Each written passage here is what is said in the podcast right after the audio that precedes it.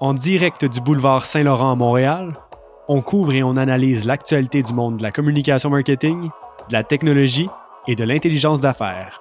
On explore des produits, des publicités et des tendances pour faire part de nos coups de cœur et recommandations. On présente les dernières innovations et tendances de l'industrie en lien avec le marketing numérique, le big data et l'intelligence artificielle. Le tout sans jamais dépasser les 20 minutes, présenté deux fois par semaine animé par Jérémy de Blois-Bocage et Tim Jubainville. Bienvenue dans Marketing et Techno sur Saint-Lô.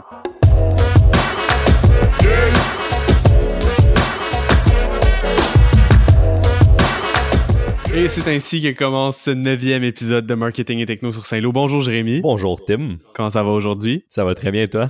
Très bien, merci.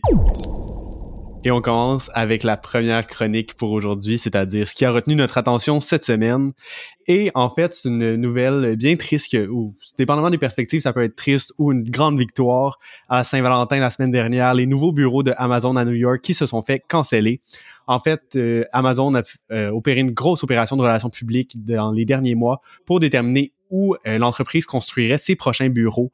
Et vraiment, c'est devenu une grande compétition entre les villes pour déterminer laquelle offrirait le plus d'avantages et laquelle ultimement aurait le privilège d'accueillir euh, Amazon chez elle. C'est une façon aussi pour Amazon d'aller chercher différents crédits d'impôt et autres privilèges de la part des gouvernements pour déterminer où elle construirait ses prochains bureaux. La euh, représentante démocrate dont on a déjà parlé à l'émission ici, Alexandria Ocasio-Cortez, a qualifié le recul euh, d'Amazon comme une grande victoire pour les gens de Queens sur le géant américain. Et le maire de New York, lui, s'est montré plutôt déçu qu'Amazon décide d'abandonner le projet de cette façon-là. Il y avait certains groupes de discussion qui commençaient à être organisés pour voir s'il y avait des possibilités de, modifier l'entente afin qu'elle convienne mieux aux euh, habitants de New York.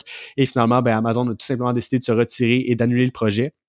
Les euh, opposantes d'Ocasio-Cortez, pour leur part, disent qu'elle a plutôt empêché d'apporter 25 euh, 000 emplois bien payés qui auraient pu dynamiser la communauté et ben ces gens-là veulent pas payer de l'impôt, notamment des taxes municipales, et donc c'est des revenus qui sont perdus ultimement pour la ville. Mais Jérémy, en trois mots, comment résumes-tu cette nouvelle? Mon premier mot, Tim, c'est euh, show, spectacle. Euh, au final, on a l'impression que c'était, euh, final, c'était une grosse campagne de relations publiques, mais qui a tout simplement mal viré. Euh, ça a généré énormément d'attention sur Amazon, ça a créé une opposition publique envers Amazon. Puis cette espèce de concours-là entre les gouvernements pour savoir qui était prêt à sacrifier le plus, ben ça s'est avéré être un simple spectacle euh, auquel on a pu assister. Puis, euh, tu sais, juste euh, pour par, comparaison là, le bureau qui veut l'implanter à Washington, ben il va aller de l'avant. Puis c'est parce qu'il y a eu moins de publicité, moins de promotion, moins de d'espace dans les médias à ce sujet-là, fait qu'il y a eu, une moins grosse moins grosse opposition politique à, ce sujet-là.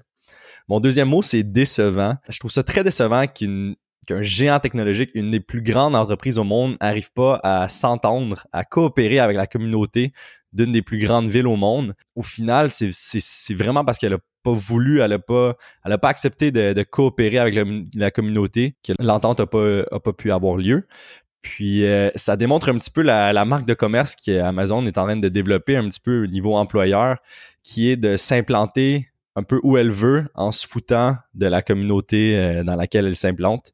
Donc, elle a semblé juste vouloir s'implanter dans une grande ville comme ça, puis un peu faire à, sa façon, mais évidemment, dans un, grand quartier, dans une grande ville, ben, il faut considérer les parties prenantes de la ville, puis c'est quelque chose qu'Amazon n'a pas fait.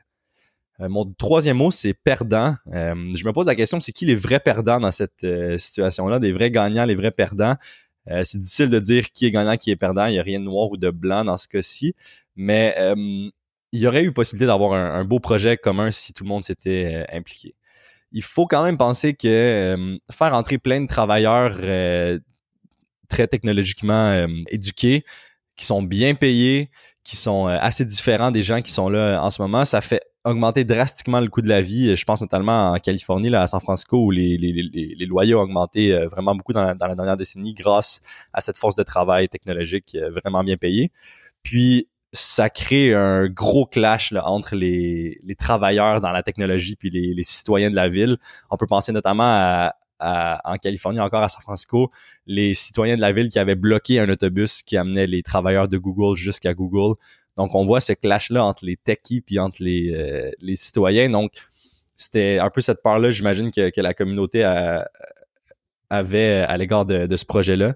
Puis au final, je trouve que Amazon n'a pas assez considéré son impact dans la communauté, puis elle voulait juste faire à sa tête, puis ben euh, elle se retrouve perdante en ne pouvant pas s'implanter à, New York. Ouais, puis je pense que ça va être une bonne leçon aussi de relations publiques quand on veut faire un projet comme ça, d'écouter un peu les parties prenantes, d'écouter les, les communautés dans lesquelles on veut s'installer, ou si on veut pas attirer autant d'attention, ben de le faire beaucoup plus discrètement, comme tu le mentionnais. Là. Amazon s'installe quand même à Washington, mais ne fera probablement pas l'espèce de gros game show qu'elle a fait pour euh, choisir euh, sa prochaine destination on le disait, c'est un projet maintenant qui est terminé, donc c'est un peu, euh, c'est plate. Ça aurait probablement été des super beaux bureaux, un super beau projet qui aurait pu se construire, mais euh, Amazon s'installera ailleurs en faisant un peu moins de bruit, fort probablement.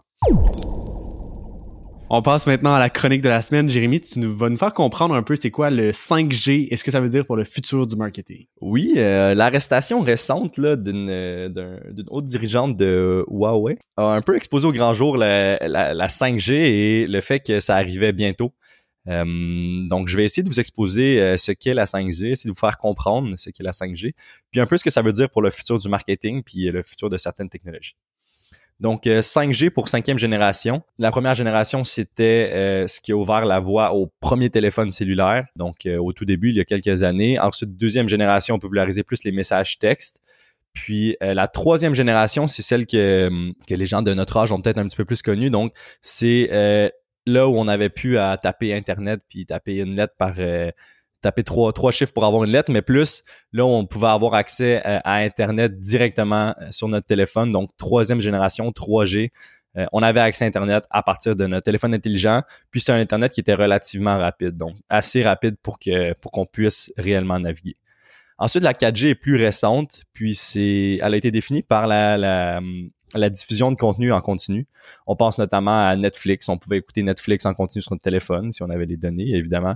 Euh, YouTube, Spotify, on pouvait FaceTime avec des gens, on pouvait avoir des, conversations vidéo. Donc, la 4G permettait le, transfert d'assez de données pour pouvoir euh, que que je puisse voir en temps réel ce qui se passait sur le téléphone d'une autre personne, donc pour pouvoir faire quelque chose comme le FaceTime. Donc, si la, la 4G était euh, synonyme de, de FaceTime puis de, diffusion de contenu en direct, mais ben, pour la 5G, on pense plus à, une génération de l'Internet des objets, de l'info nuagique, des voitures autonomes, des robots industriels connectés et autres.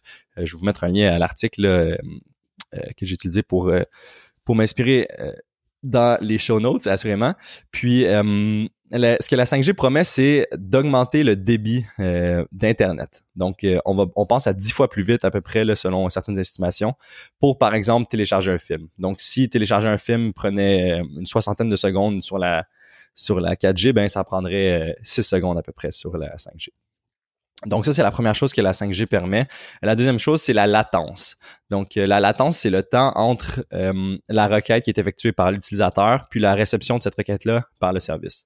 Donc si moi, je tape www.facebook.com dans mon euh, navigateur, mais ben, ça, c'est ma requête. Puis là, le site doit, doit recevoir cette requête-là. Donc, cette latence-là va être réduite aussi. Plusieurs estimations sont faites là, à ce sujet-là. Donc, à savoir de quelle magnitude cette latence-là va être euh, réduite. Donc, on parle de débit, on parle de latence. Et concrètement, c'est quoi les possibilités que, que ces deux améliorations-là vont faire? Ben, on en voit plusieurs.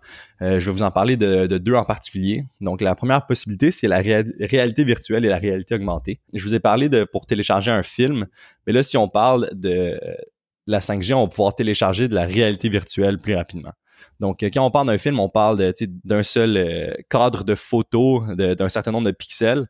Mais quand on parle de réalité virtuelle, bien, on parle de, beaucoup plus de contenu, beaucoup plus de données à télécharger. la 5G va pouvoir justement euh, débloquer ce potentiel-là de pouvoir télécharger la réalité virtuelle, télécharger les données qui vont nous permettre de, consommer de la réalité virtuelle sur plus d'appareils.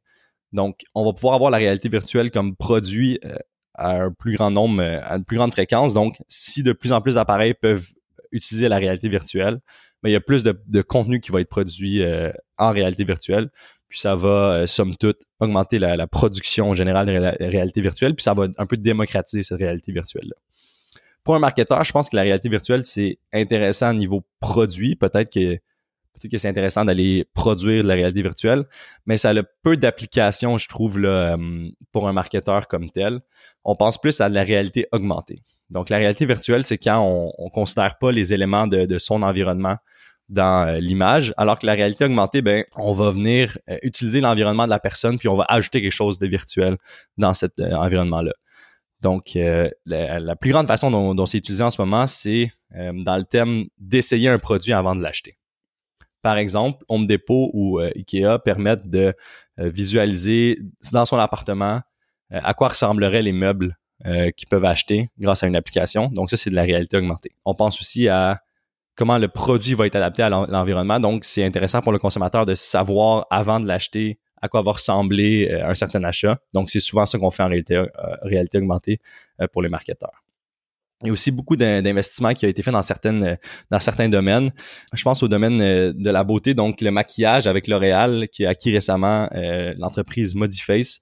Donc ça c'est un des domaines qui est vraiment euh, qui pourra vraiment profiter de la réalité augmentée parce que c'est souvent un enjeu, j'imagine, pour les consommateurs de maquillage de savoir à quoi va ressembler le maquillage sur soi-même avant de l'acheter, surtout si on veut l'acheter en ligne. C'est un bel exemple de la réalité augmentée a été utilisé par L'Oréal. Donc, première possibilité, c'est réalité virtuelle, réalité augmentée. Deuxième possibilité, c'est le Internet of Things, donc euh, l'Internet des objets. Ce que la 5G va faire, c'est ça, ça va débloquer un potentiel d'action en temps réel. Si avant, il y avait une petite latence où il n'y avait pas assez de données qui pouvaient être transférées, puis on devait attendre, euh, je sais pas, peut-être une seconde entre le input des variables puis la réponse. Donc, si on devait attendre une seconde entre notre requête puis euh, la réponse du serveur, mais c'était pas réellement une action en, temps réel. Par exemple, si euh, une voiture connectée euh, à un système euh, voyage à 75 000 à l'heure, puis là, le système dit, OK, il faut appliquer les freins maintenant, mais s'il y a un délai dans le système de 100 millisecondes, ça représente une distance parcourue supplémentaire de 10 pieds avant que le système puisse appliquer les freins. Donc, cette latence-là, ce délai de 100 millisecondes, en réalité, pour une voiture à 75 000 à l'heure, qui est quand même rapide, euh, fait en sorte que euh, la distance parcourue entre le moment où elle aurait dû appliquer les freins puis elle a effectivement appliqué les freins, c'est 10 pieds. Donc, en réduisant ça, en, augmentant la capacité d'agir en temps réel, ben, ça va permettre d'avoir des, réactions qui sont plus euh, rapides, plus vives, puis au final, ça va augmenter le, potentiel des voitures connectées ou de tout autre objet connecté. Un autre petit exemple pour vous, il y a des médecins en ce moment qui réussissent à opérer à distance là, avec des, chirurgies euh, à distance dans des lieux qui sont euh, éloignés. Mais pour qu'un médecin puisse opérer, ça prend énormément de données qui est transférées, ça prend énormément de vidéos qui est envoyées au médecin, puis ça prend beaucoup de, c'est, c'est de la robotique de l'autre côté. Donc, d'un côté, tu le médecin qui contrôle un, robot qui, qui lui euh, opère. Donc, tout ce transfert de données-là, pour que ça puisse se faire en, temps réel, ça prend énormément de données qui est transférées. Puis la 5G va permettre euh, ce transfert de données-là rapide et euh, à grande échelle. Par contre, il n'y a pas beaucoup d'études qui ont été faites au sujet de ce, que la 5G pouvait euh, créer comme, comme réaction chez le public, parce que la 5G, en fait, c'est énormément d'ondes dans l'air ambiant. Donc, c'est plus d'ondes que, que la 4G. Donc, il n'y a pas beaucoup d'études qui ont été réalisées il y a certains, euh, certains gens dans le domaine de la santé qui sont un petit peu euh, qui sont un peu craintifs là, quant à l'implantation de la 5G. Donc, ça serait intéressant d'avoir davantage d'études avant de pouvoir peut-être l'implanter partout. Donc, si je résume, possibilité euh, réalité virtuelle, réalité augmentée et Internet of Things grâce à la 5G, mais tout de même, euh, attention à peut-être l'inconvénient de la santé. Euh, on n'est pas encore certain des effets de la 5G sur la santé générale. Merci beaucoup. C'est vrai qu'on n'y pense plus non plus, mais tu sais, il y a tellement d'objets connectés autour de nous maintenant. On a notre cellulaire sur nous en tout temps. Je me souviens quand j'étais enfant, le Wi-Fi commençait à apparaître, puis on s'est j'en avais à mon école, puis on se demandait s'il y avait peut-être des dangers pour le cancer, tout ça, on n'y pense plus du tout aujourd'hui, mais ça va être important de suivre les études pour l'impact de la santé, particulièrement avec la 5G. Et on passe maintenant à la chronique J'en ai eu, j'en veux plus de la j'en veux plus de la semaine. Cette semaine, c'est moi qui vous parle d'un livre que je suis en train de lire. Ça s'appelle Confessions of an Advertising Man. C'est par David Ogilvy, euh, le fondateur de l'agence Ogilvy, là, qui est encore un réseau euh, international bien présent. C'est un livre honnêtement que je trouve super intéressant. Je suis encore en train de finir les derniers chapitres, donc euh, peut-être que je vais changer d'opinion complètement d'ici la fin. Mais jusqu'à présent, j'en veux assurément plus. C'est un livre qui a d'abord et avant tout été publié en 1962, donc l'époque typique de Mad Men euh, où tout se déroule sur Madison Avenue. Euh, il y a certains concepts quand même qui sont dépassés du fait que le livre a été d'abord publié en 1962, Ogilvy a acheté une introduction en 1988 au livre qui vient comme clarifier certains points, venir parler un peu du succès du livre. Une des choses qui est drôle, c'est qu'il pensait pas que ça allait devenir le best-seller en publicité que c'est devenu. Donc, euh, les droits sur le livre et tout l'argent donc qui suit avec les droits sur le livre, il les a donnés à son fils euh, pour son 25e anniversaire, si je me trompe pas. Et donc, c'est son fils qui a fait tout l'argent du livre et euh, il y en a eu fort probablement énormément. On continue de l'acheter de nos jours. Mais euh, en 1988, Ogilvy disait lui-même qu'il avait fait certaines erreurs, qu'il y avait certaines choses qui devaient se moderniser naturellement. Il parle notamment du fait qu'au départ, le livre, il l'a écrit quasiment à 100% au masculin. Quand il parle des employés, il parle d'hommes. Euh, en 1988, il disait déjà, je me suis trompé là-dessus. On a de plus en plus de femmes qui arrivent et ça fait vraiment du bien. Et Dieu merci, ça s'est poursuivi vraiment par la suite, euh, même après 1988. Il y a un style qui est vraiment intéressant avec le livre. Je trouve que ça le rend encore plus captivant puis plus facile à lire. C'est extrêmement direct.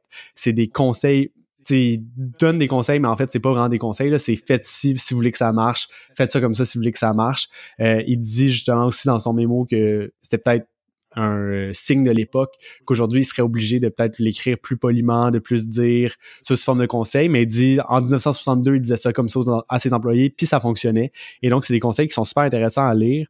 Je dirais que ma partie préférée du livre jusqu'à présent, c'est en fait c'est quasiment au tout début dans l'introduction.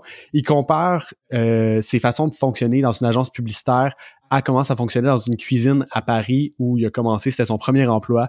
Et donc, il parle notamment, euh, il y avait son euh, patron dans la cuisine qui avait des, des standards extrêmement élevés, qui, du fait qu'il était rendu patron, devait passer la plupart de son temps dans son bureau, mais une fois par semaine, le patron sortait puis venait cuisiner et tous les apprentis, les sous-chefs autour, le regardaient aller puis étaient encore impressionnés. Donc, il dit c'est une des choses qu'il continuait de faire même plus tard dans sa carrière quand il était dirigeant d'agence. Mais il ressortait puis une fois de temps en temps, il allait en écrire une pub lui-même pour montrer aux gens qu'il était encore capable de le faire puis qu'il y avait encore la plume euh, qui l'a caractérisé puis qui lui a permis d'atteindre vraiment des sommets fulgurants.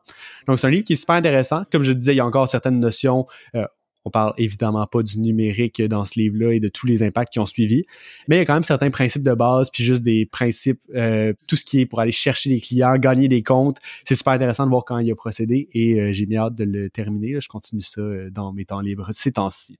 Donc, euh, tu l'as lu et ton résultat final, ton verdict? J'en veux plus et heureusement, ben, j'ai d'autres chapitres à lire, donc j'en aurai plus, euh, assurément.